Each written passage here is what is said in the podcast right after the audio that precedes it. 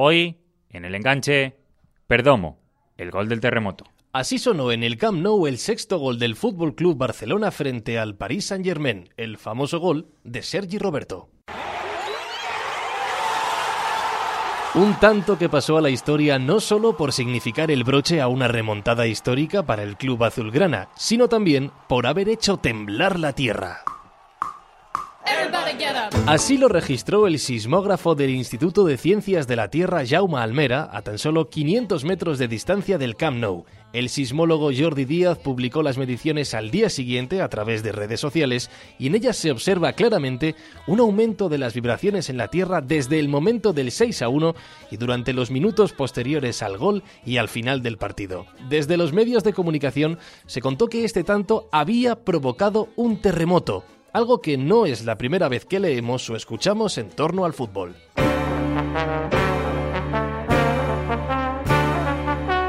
Porque también ocurrió en febrero de 2016 con un gol de Ulloa para el Leicester City que supuso una victoria por 1-0 en el minuto 89 frente al Norwich, con los de Ranieri en plena pelea por el título de liga.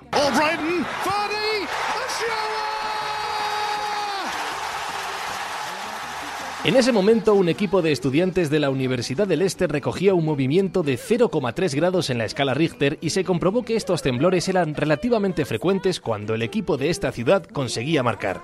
Estos pequeños terremotos recibieron curiosamente el nombre de Bardí, el goleador del Leicester, aunque en esta ocasión no fuera él quien consiguiera el tanto. Pero si hablamos de goles y terremotos, tenemos que remontarnos al original, a un gol marcado en Argentina en 1992.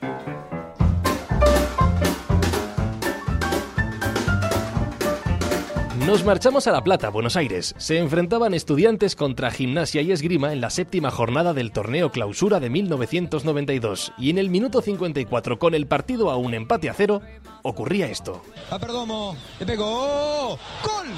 ¡Gol!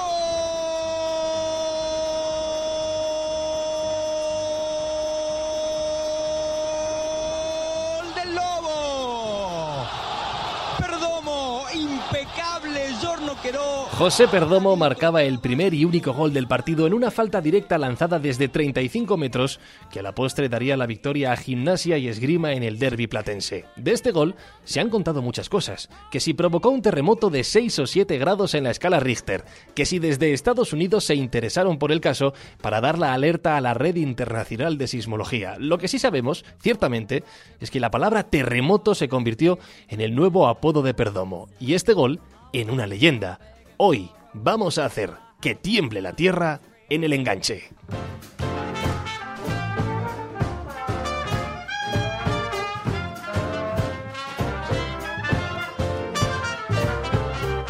Así que ya sabéis, mientras escucháis este podcast a través de Spain Media Radio, de su web, de su app, de iTunes, de iVoox, de Spreaker, donde sea, que si en este momento veis que el suelo se mueve, somos nosotros, somos los del enganche. Raquel Cordoni, un servidor, Fran Izuzquiza y José David López. ¿Cómo estás? Hola, Fran. Saludos a todos los que escuchan el enganche cada semana. Y esta vez, fíjate, les voy a dar las gracias más que nunca porque pues uno debe ser adepto a nuestras historias de fútbol, muy adepto, la verdad, para la de hoy, para hacer un clic en un programa que de inicio parte de la excusa de un temblor sísmico.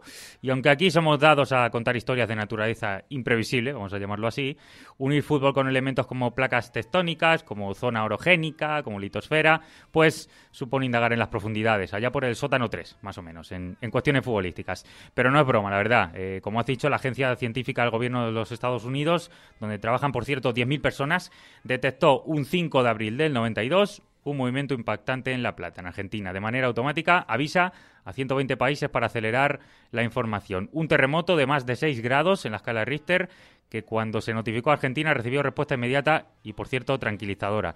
El balanceo era futbolístico y el terremoto era un gol. Uno único, un inigualable y uno que volvía a demostrar que fútbol rompe cualquier lógica.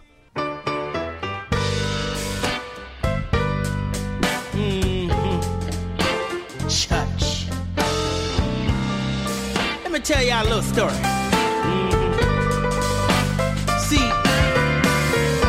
Como decíamos al comienzo del programa, el temblor de tierra causado por el gol de Sergi Roberto fue detectado por un sismógrafo muy cercano al Camp Nou, apenas 500 metros de distancia. La persona que lo analizó y publicó es Jordi Díaz Cusí, sismólogo del Instituto de Ciencias de la Tierra Jaume Almera, también del CSIC. Hola Jordi, ¿cómo estás? Hola, buenas tardes. Técnicamente hablando, para que todos eh, sepamos con propiedad de lo que estamos eh, hablando hoy, ¿qué es lo que detectó vuestro sismógrafo en ese momento del gol de Sergi Roberto contra el PSG?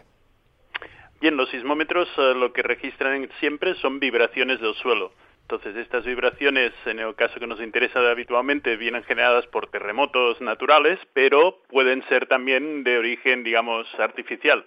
En este caso, la gente saltando, celebrando el gol, produce una vibración que se transmite por el suelo y podemos detectar.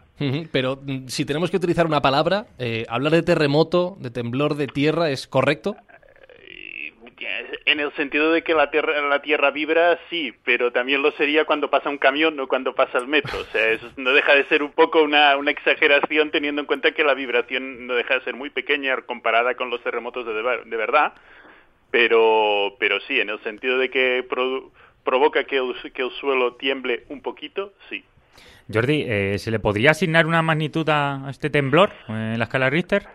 No, mm, es difícil porque las características son distintas, pero en cualquier caso lo que sí podemos decir es que, digamos, si nos obligaran, tendríamos que poner la magnitud inferior a 1, 0,5, 1, una cosa así. O sea, realmente una cosa mm, pequeña, digamos. Es curioso ver la gráfica que publicasteis en redes sociales, donde ya se ven algunos movimientos más pequeños en los primeros goles del Barcelona en ese partido frente al PSG. Esos movimientos desaparecen con el gol de los franceses, evidentemente, y es ya con el sexto gol, con el gol de Sergio Roberto, cuando se produce, digamos, el temblor más grande. Pero podemos deducir que es esto común cuando eh, ocurren grandes concentraciones de gente. ¿Se ha dado más veces? Sí, o sea, de hecho lo que el movimiento que detectamos es proporcionado de alguna manera al origen, o sea, cuanta más gente haya, cuanta más gente saltando, eh, mayor será el registro que tenemos. Y en general lo registramos eh, más o menos habitualmente, o sea, vamos a ver, cuando hay partidos, digamos, importantes aquí en Camp Nou sí se suele detectar, Ah, lo que pasa es que normalmente es una señal aún más, eh, más débil. Se llega a adivinar, pero desde luego no se ve con la misma claridad. Entonces, de alguna manera, lo que es, lo que te sirve es para medir el grado, digamos, de reacción, de excitación, o dile como quieras, de la, del público eh, ante ese gol. Desde luego fue un momento como para que todos saltasen y lo celebrasen como prácticamente ningún otro gol en la historia del Barcelona. Y me llamaba la atención una respuesta a tu publicación en Twitter de la gráfica de estas vibraciones, que decía lo siguiente ya nos podemos quedar tranquilos sabiendo que el Camp Nou aguanta un terremoto. Bien, sí. Ah, vamos a ver, esto sería un poco también superlativo, ¿verdad? En cualquier caso, el Camp Nou, como todos los estadios, cumple una serie de normas arquitectónicas y están previstos para, para, para aguantar este tipo de, vibraciones, sí. Vamos a hablar ahora, Jordi, en el programa eh, del caso del Gor del terremoto, digamos del original de Buenos Aires, que no sé si conoces, pero a bote pronto Te, te comentamos varias cosas que se dijeron de aquel tanto para que nos des tu opinión como experto. Se ha llegado a decir, por ejemplo, que aquel movimiento ocasionó un temblor de 6 o 7 grados en la escala Richter. ¿Suena al menos un poco exagerado escuchándote o, verdaderamente podemos decirlo así? Sí, no, no sabría decirte cuál es la, la, fuente exacta, me suena extraordinariamente exagerado, diría yo, sí. Eh, Jordi, la leyenda también afirma de, ese gol, insisto, que desde Estados Unidos se interesaron por ese temblor para dar aviso a la comunidad internacional. Eh, ¿A partir de qué momento puede ocurrir esto en este tipo de, eh, de asociaciones, de, formatos, de empresas que trabajáis con este tipo de cosas? No, vamos a ver, eh, a, nivel de preocupación, etcétera, diría que no, no, no es el caso. A nivel de, de alguna manera, curiosidad o, interés, eh, digamos, más desde un punto de vista científico, es un fenómeno relativamente conocido y sobre todo en fútbol americano. Últimamente sí que hay bastantes, eh, bueno, hay un par de estadios en Seattle y, en Ohio, me parece, que tienen incluso convenios con organismos, eh, con las redes de, sísmicas nacionales, bueno, regionales, para, para, bueno, sacar registros un poco más que nada con un fin eh, básicamente lúdico, aunque, aunque bueno, luego siempre se pueden eh, adquirir conocimientos, ¿verdad? El Camp Nou, Jordi, tiene eh, un aforo de 100.000 espectadores. Y el estadio Jorge Luis Hirschi, que es donde se marcó el gol del que vamos a hablar ahora, rondaba los 25.000. Te doy estos datos porque eh, no sé si es significativo a la hora de generar un temblor de tierra como los que estamos tratando hoy. Sí, ciertamente el número de gente que, que, que actúe como fuente, digamos, que actúe como, como, como origen de, de, digamos, de la vibración es significativo. Lo que pasa es que luego habría otros, otras características que, es como todo. Al principio es muy sencillo, cuanto más gente, más fácil de detectar, pero luego hay otras cosas que pueden complicar porque de, puede depender desde la misma estructura del estadio, el hecho de que sea más pequeño, bueno, puede hacer que, que haya algún tipo de resonancias, etcétera. La distancia a la que se registra, aunque en este caso creo que tanto nosotros como, como en el caso de, La Plata estamos alrededor de unos 500, 600 metros. Y luego incluso puede jugar un papel la misma geo, geología de la zona. No es lo mismo si estás en una zona de, sedimento, de sedimentos que si estás en rocadura. Las ondas, digamos, estas vibraciones pueden transmitirse, incluso amplificarse más o menos. Entonces, en primer orden, sí, cuanta más gente eh, puedes esperar que haya terremotos mayores, pero, pero no es una, una regla de tres así fija para que luego digan que el enganche es un programa de fútbol. No, ciencia. Es un programa de todo alrededor del no, fútbol. Lo que es interesante es que a partir de una cosa que es completamente anecdótica, es uh -huh. verdad que cuando te pones a estudiarlo con un cierto detalle, pues oye, todo es complicado y si lo quieres entender medianamente bien, pues, uh, pues requiere su trabajo. Sí, por eso, por eso teníamos que ir a buscarte a ti, Jordi, que de fútbol sabemos o creemos saber sí. o, o, o, queremos que la gente sepa. Porque esto no es ciencia. Pero desde luego de ciencia, yo por mi parte andamos escasitos, teníamos que hablar contigo. Jordi Díaz, muchísimas gracias por acompañarnos y por ilustrarnos. Un auténtico placer haber hablado contigo hoy. Venga, muchas gracias a vosotros por el interés. Ooh, that thing like who's the ish when the look in the eye so devilish. She liked to dance in the hip hop spots, cruise to the groove to connect the dot. El gol del terremoto. El que anotó José Perdomo el 5 de abril de 1992 para Gimnasia y Grima en la cancha de estudiantes era el clásico platense, el partido de mayor rivalidad de La Plata, el que enfrenta a triperos y a pincharratas. Y aquel día significó una victoria muy importante para la afición tripera hasta crear la leyenda que ha dejado marcado a propio Perdomo hasta el punto de recibir el apodo de terremoto para el resto de su vida. Nos lo va a contar el mismo, que ya nos escucha. Es un placer tenerte en el enganche, José. ¿Cómo estás? Sí, buenas, ¿cómo andan ustedes? Hay que recordar antes de nada que Perdomo es uruguayo, que se crió en Peñarol, donde ganó una Copa Libertadores, que dio el salto a Europa con, con, el Genoa, que incluso llegó a Inglaterra con el Coventry en una etapa cortita y que antes de la historia que hoy nos va a comentar, jugó en la Liga Española, jugó en mi Betis y es curioso porque José parece que tenía facilidad para ser protagonista en derbis, porque el primer gol que marcó aquí, un gran gol, lo marcó al Sevilla y también en un derby andaluz. Antes de meternos en nuestra historia, en aquel gol, José, ¿ya notaste que el suelo se movía allí en Andalucía? no, no. No, sí sabía que era un clásico y bueno, está. He jugado eh, mismo en Italia, ¿no? Genoa, Sampdoria y también en Inglaterra, Coventry y, y Aston Villa, que era también un, en esa época era un clásico. Sí, digo, es bueno tener eh, ese tipo de partidos porque todos viven casi en la misma ciudad, y bueno, como hay respeto, también hay bromas que, que a veces duelen, ¿no? si uno pierde. Llegas a Gimnasia de Grima y estamos ya en abril de 1992. Eh, para que todos contextualicen el momento en el que llegaría tu famoso gol, porque quizá más de uno lo esté conociendo gracias al programa que estamos haciendo hoy. Eh, José, ¿cómo es un clásico platense dentro de la ciudad de La Plata? Es el partido clave cada año para Gimnasia de Grima, supongo, ¿no? Sí, lo viven de diferente manera. Ustedes saben bien que acá en Sudamérica tenemos una manera de, de, encarar los clásicos en las tribunas, siempre hay algún show, siempre tratando de ser el mejor en dentro de las tribunas, ¿no? Y por supuesto después en la cancha, dentro de la cancha, bueno, ahí ya pasaría, pero digo, es como un espectáculo que dan las dos hinchadas. Y bueno, digo, sí, lo digan igual que Uruguay, en Uruguay quizás lo digan de diferente manera, pero sí con ese fervor la verdad, digo, es una ciudad que se reparte en dos, mitad y mitad, y bueno, eh, es el día de fiesta y, bueno, como tal, este, lo disfrutan a su manera, ¿no? Hemos hablado, José, de los otros dos goles que han recibido el calificativo de gol del terremoto, el de Sergi Roberto para el Barcelona, el de Ulloa para el Leicester. Eh, pero el tuyo, sin embargo, tiene una diferencia y es que llega en el minuto 9 de la segunda parte en un encuentro sin, en teoría, especial trascendencia, en la jornada 7 de un torneo clausura. ¿Qué hizo que tu gol fuera tan especial o qué hacía que el partido fuera tan especial? Para nosotros yo lo que pasa es que había venido de, Europa y tuve como dos meses aquí esperando que, pudiera haber una posibilidad en, en, en algún equipo. Y va, eh, en el Mundial del 90, cuando tuvimos con eh, Gregorio Pérez, que, integraba el cuerpo técnico de, esa selección con el maestro Tavares, él estaba ahí en, en Gimnasia de Grima en La Plata y me invitó a participar del proyecto. Y yo la verdad no estaba entrenado como como tenía que estar no digo yo entrenaba pero solo no en un grupo.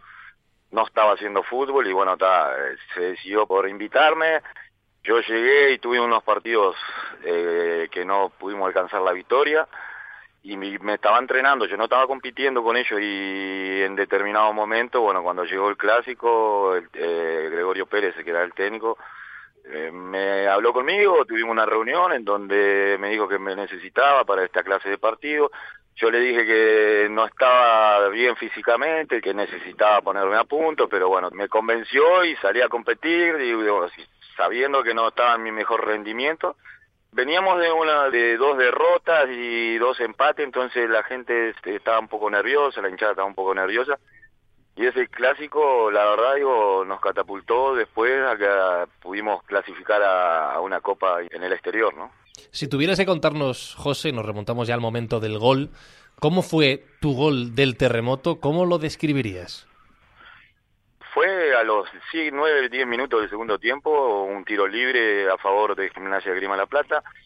Habían jugadores que por supuesto ya tenían la responsabilidad, yo se la pedí a la pelota, y fue un gol en donde no me conocían, digo, capaz que el golero no me conocía, porque yo tenía una clase de, de, pegarle a la pelota que le pegaba fuerte, ¿no? Y esta fue más colocar, tuvo más precisión que un golpe fuerte, ¿no? Y claro, el simógrafo estaba a 10 cuadras de ahí, detectó el movimiento, que ya había detectado un movimiento en un acercamiento de estudiantes frente al arco de, gimnasia, ¿no? Ahí ya detectaron un movimiento y después con el gol fue algo impresionante. José, como nos recuerdas más o menos ese día, eh, en ese momento marcas gol, tú que has marcado más de uno y además has estado en, grandes equipos, en grandes partidos, ¿cómo recuerdas verdaderamente ese momento de celebración? Tú marcas gol y de verdad notas algo diferente o, en tu anhelo eh, de buscar un momento de entusiasmo máximo, ¿qué, qué sensaciones tienes? Mira, es difícil de explicar porque son sensaciones que yo, yo trato, digo, como no soy un goleador nato, yo era un volante más defensivo que ofensivo, cada gol que hacía lo disfrutaba eh, enormemente porque, digo, no era un goleador que, bueno, disfruto los partidos más importantes, no. Yo si le hacía un gol a un rival que tenía un poco menos poderío que nosotros, yo lo disfrutaba igual porque para mí era algo, y es algo nunca vivido, ¿sabe por qué? Porque leemos acá en Uruguay, cuando hacíamos un gol nos colgábamos del, del alambrado que quedaba atrás del arco, ¿no? Y festejábamos con la hinchada, y ahora no se puede hacer eso porque te expulsan. le, han sacado ese ese disfrute que se tiene al hacer el gol, porque el gol es, eh, es lo, lo mejor que puede haber para, para un jugador, ¿no? Y para un equipo. Digo, el que no hace el gol es muy difícil que vaya a, ganar, a, obtener un, un triunfo, un resultado. Este gol, como, como estamos comentando, eh, fue importante ya para ti, no solo en lo deportivo, sino también en lo personal, porque te cambió el apodo, ¿no? José Perdomo hasta aquel momento era conocido como el Chueco, y en ese momento empezaste a ser José Terremoto Perdomo. ¿Qué, ¿Qué sientes ahora cuando se celebra cada año el gol, como nos has dicho, y te recuerdan este apodo de Terremoto? No, es algo que, que lo disfruto mucho, ¿no? Yo sí sabiendo también que ese partido, uno ahora, ya que estoy como entrenador de juveniles, ¿no? Yo estoy entrenador de juveniles, toda esa, e, esa vivencia que, que, que, que yo viví, no solamente con en Argentina, sino en, en Europa, este, trato de, de, es, de, de, compartir con, con los botijas. Yo tengo la sub-16 que viene a ser que chiquilines de 14, 15 años.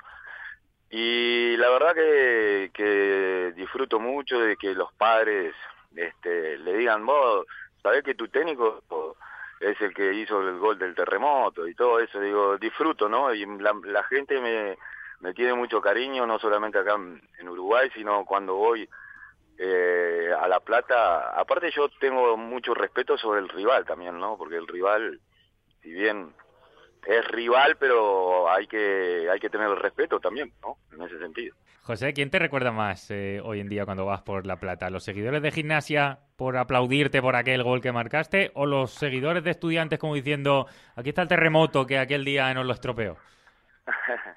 no, eh, eh te cuento una anécdota. Yo estuve unos años atrás en dirigiendo Tacuarembó Fútbol Club que, que queda en el interior, ¿no? Y como muchas, muchos argentinos pasan para ir a Florianópolis, una playa en, Brasil, este, muchas veces pasaban por ahí, yo iba a comer a una parrillada, que acá eh, está el típico asado y eso, ¿no? Este, y los dueños de la parrillada, como yo almorzaba y cenaba ahí, este, me mandaron a buscar porque me tenían mi foto en, en la parrilla y bueno, los argentinos eh, venían venían mitad y mitad, ¿no? Mitad de, gimnasia y mitad de estudiantes, igual compartíamos ahí un, un refresco, un, pedazo de carne y no, nunca tuve problema, ni, ni es más, ni acá en Uruguay, porque yo jugué muy, desde chiquito, estoy en Peñarol, y siempre le he tenido, como te digo, siempre le he tenido respeto y voy a la a como es Argentina y también hay mucho respeto de la gente de estudiante, ¿no? ¿Y qué te dijo tu familia, José, cuando supieron que uno de los suyos había armado la que había liado? no, e, e, eran muy chiquitos, mis hijos tenían eh, cuatro años y el otro dos años, este, pero claro, no, no, no vivieron mucho esa etapa, ¿no? Porque, eran muy chicos. Pero ahora, por supuesto, cuando se festeja el aniversario del, del, del, del gol o cuando salgo campeón acá en juveniles con Peñarol, este mi, mi hijo más grande es el que pone en YouTube o, en, comer, en Facebook, se relaciona más él en la, con la con, la, con el Facebook que, yo. Yo no, no, no, no tengo Facebook. El hijo, orgulloso del padre, que ha ganado una Copa América, que ha jugado en Europa, que ha jugado un Mundial y pese a todo se le conoce como el gol del terremoto. Que cada uno saca orgullo con lo que sea, pero tienes más, más motivos de sobra eh, José, como para tener contenta a la familia y contenta a la afición de Gimnasia Gris. Y José Perdomo, desde luego, tiene muchos motivos, como dice José David, por los que presumir, pero hoy hemos querido que presumir aquí en el enganche de uno de ellos, de este gol del terremoto del que hoy hemos hablado y hemos dedicado, estamos dedicando este programa especial. José Perdomo, terremoto chueco, muchísimas gracias por estar con nosotros. Un fuerte abrazo desde España. Muchas gracias por, por, por llamarme. ¿eh? Todos los que estamos aquí somos responsables Afuera hay miles y miles, miles, que no tienen ni idea de lo que pueden provocar, de lo que somos todos capaces de provocar. Y que fuimos nosotros los que en el 92, con un grito tremendo, desaforado, sí, permítanme el término, desaforado, gritamos el gol de Perdomo. Así suena la última campaña de captación de abonados de gimnasia y esgrima, basada precisamente en el recuerdo del gol de Perdomo, el gol del terremoto. Nos acompaña alguien que estuvo viviendo en persona aquel momento del gol y que además entiendo que ha colaborado en esta campaña. Es el jefe de prensa del club, Luis Rivera. Luis, bienvenido, ¿cómo estás? Compañero, muy buenos días para usted. buenas tardes para ustedes, buenos días todavía para nosotros. Buenas tardes, buenos días. Como esto es un podcast, lo que cada uno quiera y tenga cuando nos esté escuchando. Eh, Luis, han pasado 25 años ya desde el gol del terremoto, 1992-2017. Eh, visto lo visto y teniendo en cuenta esta campaña, ¿estamos hablando del momento más importante o quizá más llamativo de la historia de vuestro club? Sí, sobre todo porque fue un hecho llamativo que un grupo de hinchas, de simpatizantes, con su grito de gol pudiera provocar algo que, hasta ese momento era inédito, que ahora eh, un poco se reavivó no solo por la campaña que hemos lanzado en nuestra institución, eh, aprovechando los 25 años para poder hacer más socios, sino también porque empezó a adquirir mucha más notoriedad a partir de lo que pasó con el sexto gol del Barcelona en, en esa remontada fantástica ante el Paris Saint-Germain, que se hizo un poco más notorio a nivel internacional. Pero sí, sin duda fue uno de los momentos destacados, esos momentos que en la vida de los clubes queda como como significativa en la historia y que para el hincha común, por haberlo protagonizado, tiene el sabor de la hazaña, ¿no? Luis, supongo que mm, como hincha común que, comentas, tú asististe ese día al estadio con ganas de ver un partido que es un clásico platense, evidentemente en La Plata, un partido súper conocido, pero ¿cómo fue, digamos, el ritual de ir al estadio? ¿Cómo llegaste allí? ¿Cómo viviste todo ese momento? En ese momento yo desempeñaba tareas periodísticas en el diario El Día, que es el diario más importante de nuestra región, un diario centenario, de, casi que nació a la par de la ciudad, de que va a cumplir 140 años dentro de poco.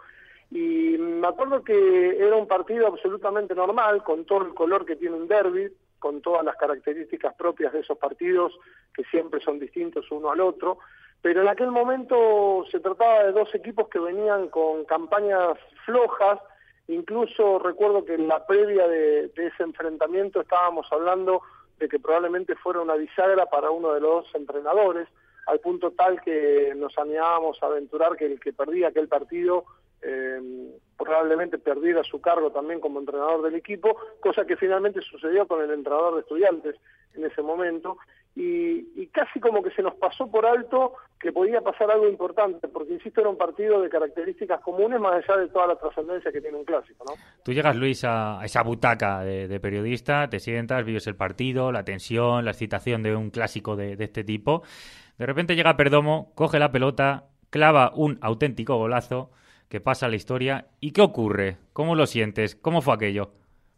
Bueno, fue una, una explosión en todo sentido porque Gimnasia necesitaba ganar ese clásico de manera urgente para encarrilar una campaña que hasta ese momento no venía bien, pero mm, nos quedamos con lo que había significado. Por un lado, que Gimnasia tomara un poco de aire en ese campeonato, por otro lado, la renuncia del entrenador de estudiantes, y el tercer elemento que estaba como destacado fue la presencia de un jugador internacional como Perdomo, mundialista en Italia 90 con Uruguay, venía de jugar en equipos importantes como el Cagliari y el, y Génova en Italia, y que se insertaba en un club de, mediano nivel como es el de gimnasia, y a partir de ese momento esas eran las tres aristas. Todo cambió cuando al lunes siguiente recibimos una llamada del Instituto Sismográfico que hay aquí en la ciudad de La Plata, en realidad depende del Observatorio Nacional de la Universidad Nacional de La Plata, y quien estaba de guardia nos refiere, con mucha timidez, que se había producido un movimiento sísmico, que por lo menos el sismógrafo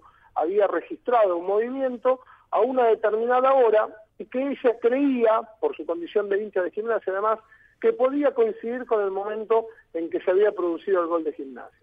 Nos trasladamos hasta allí, eh, pero el lunes eh, con poca actividad en la ciudad de La Plata, más allá de la actividad normal de escuelas, de, oficinas públicas y del comercio, y efectivamente constatamos que la hora del movimiento registrado en el sismógrafo era exactamente la misma la que se, había producido el gol. A partir de ese momento, eh, como decimos nosotros aquí en nuestra ciudad, nació el mito, ¿no? Porque era la primera hinchada que había provocado un terremoto. Y a partir de allí se estableció toda una, historia de alcance nacional que hizo que canales de televisión, medios de comunicación, radio, todavía no estaba desarrollado Internet como, como lo tenemos hoy, eh, focalizar a todo en el famoso gol del terremoto, el que, como ustedes dicen, ahora se va a cumplir 25 años. Estoy cayendo en un detalle del que no hemos hablado, y es que el gol de Sergi Roberto, el del Barcelona, se produjo en el Camp Nou, en el estadio del Barcelona. Los goles del Leicester de los que hemos hablado se, se producían en el estadio del Leicester. Pero es que vosotros en este partido, por mucho que fuera un derby, jugabais fuera de casa, con lo que entiendo que eso supone de tener menos aficionados en el estadio. Así que te hago dos preguntas. Eh, la primera, ¿cuánto saltasteis para provocar un temblor de tierra fuera de casa? Y la segunda, ¿en aquel momento vosotros erais conscientes de que podía estar pasando algo así? No, a ver, eh, en cuanto a conciencia de, esa página que se estaba escribiendo, absolutamente no, porque no había ningún tipo de registros de que el salto coordinado de un montón de gente pudiera provocar algo así sobre todo teniendo en cuenta que nuestra ciudad está muy pegada a Buenos Aires, estamos solo a 60 kilómetros de la capital federal de la República Argentina, no es una zona que tenga movimientos telúricos, por lo cual era un hecho absolutamente impensado e imposible de imaginar. Cuando esto se produjo empezamos a sacar cuentas y es muy interesante lo que vos provocás. No sé cuánta gente habría más o menos en el eh, pero calculo arriba de las 90.000 personas. Eh, en el estadio de estudiantes en ese momento estaba habilitado para 25.000 espectadores, de los cuales con suerte unos 10.000 podrían ser simpatizantes de gimnasia por eh, el sector visitante que se le asigna en, en, aquel viejo estadio de estudiantes, no en el que está jugando ahora, que es el estadio municipal, el estadio Ciudad de la Plata. Bueno, parece que el saldo coordinado esas este, 10.000 personas más el grito provocó lo que ya entró en la historia, como les decía, como aquel gol del terremoto. Que encima coincide que después de estos 25 años se produce el gol de Sergi Roberto. Vosotros estáis haciendo esta campaña y cuando llega este, este suceso en Barcelona aprovecháis para felicitar al Barça por su terremoto y recordar que vosotros fuisteis los primeros. Eh, ¿Habéis recibido algún tipo de respuesta desde Barcelona? No la hemos recibido todavía de manera oficial, esa fue una picardía de, nuestro community manager que maneja nuestras cuentas de Facebook, de Twitter, nos pareció que era una forma ocurrente de, insertarnos en, un nivel de repercusión mundial. Eh, sé que hemos tenido muchas repercusiones a través de hinchas del Barcelona que, que, nos han felicitado también por ser pioneros en esto, pero bueno, no deja de ser una anécdota de sumarnos a un, a un elemento de repercusión mundial que de alguna manera también nos posiciona en la consideración del mundo. Luis, seguramente el gol del terremoto, mucha gente lo está conociendo ahora mismo, según está escuchando este programa de, enganche especial para Perdomo, y por tanto hay que explicarle un poquito eh, qué significa verdaderamente ese gol para la afición de gimnasia y grima y sobre todo qué significa desde que lo marcó la figura de Perdomo. Bueno, en un momento ustedes no sé si, se habrán tenido referencia, ojalá que sí, pues algo muy importante, en la ciudad de Rosario, eh, allá por el año 1971 jugaron un clásico Rosario Central y Newell's. Eh, Rosario Central era una semifinal de campeonato nacional con un gol de palomite, como decimos nosotros, de, Aldo Poy, un jugador emblemático del club. Y desde entonces un grupo de hinchas se reúnen cada 19 de diciembre y lo llevan a Aldo Poy al estadio de Rosario Central, le tiran una pelota y Aldo Poy vuelve a convertir el gol. En algún momento nosotros buscamos desde gimnasia poder hacer lo mismo, teníamos la dificultad de que Perdomo jugó solo un año en nuestra institución y después se radicó nuevamente en su Montevideo natal, pero tuvimos la oportunidad de, traerlo cuando se cumplieron 20 años del gol del terremoto, eh, y la verdad en el año 2012, y él estaba muy feliz del reconocimiento que se le había hecho, pero no había sido desde el club, sino que había sido desde un grupo de simpatizantes que lo habían traído. Nuestra idea es que el 5 de abril, cuando se cumplen los 25 años, Perdomo pueda estar en La Plata, eh, por problemas de agenda personal no pudo estar la semana pasada cuando lanzamos nosotros nuestra campaña de terremoto social, pero nos mandó un video adhiriendo y sintiéndose muy homenajeado porque lo recordáramos.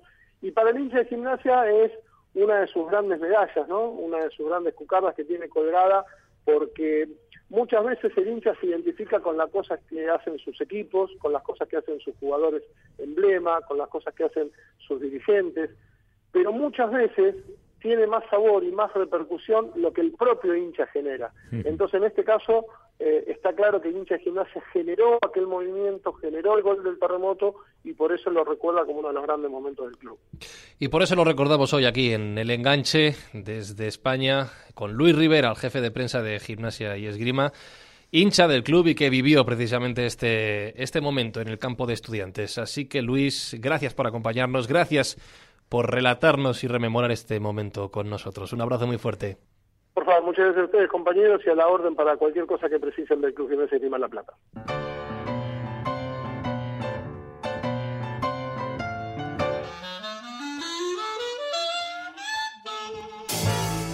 Por cierto, que no lo he dicho y sabéis que esto es, son deberes para mí. Eh, recordaros las redes sociales del programa, donde esta semana vamos a provocar este terremoto virtual.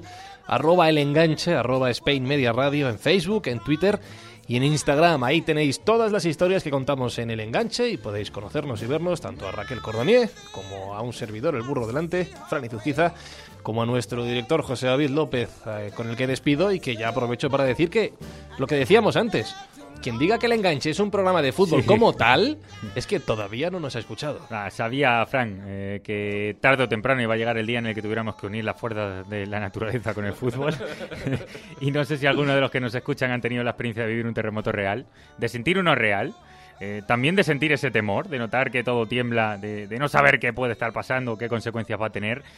Yo a nivel personal puedo decir que no lo he experimentado, pero desde luego, si alguna vez me toca, no tengo dudas de que quiero que sea en un estadio, con un gol de mi equipo y, pro- y provocando tal éxtasis que la única comparativa posible que encuentre sean movimientos de la Tierra que superaron toda lógica. Así que luego, además, si eso pasa, vamos a llegar y lo vamos a contar aquí en el enganche, la experiencia de la gente del enganche sufriendo un terremoto, un gol del terremoto. Así que programón y hasta la semana que viene. ¡No!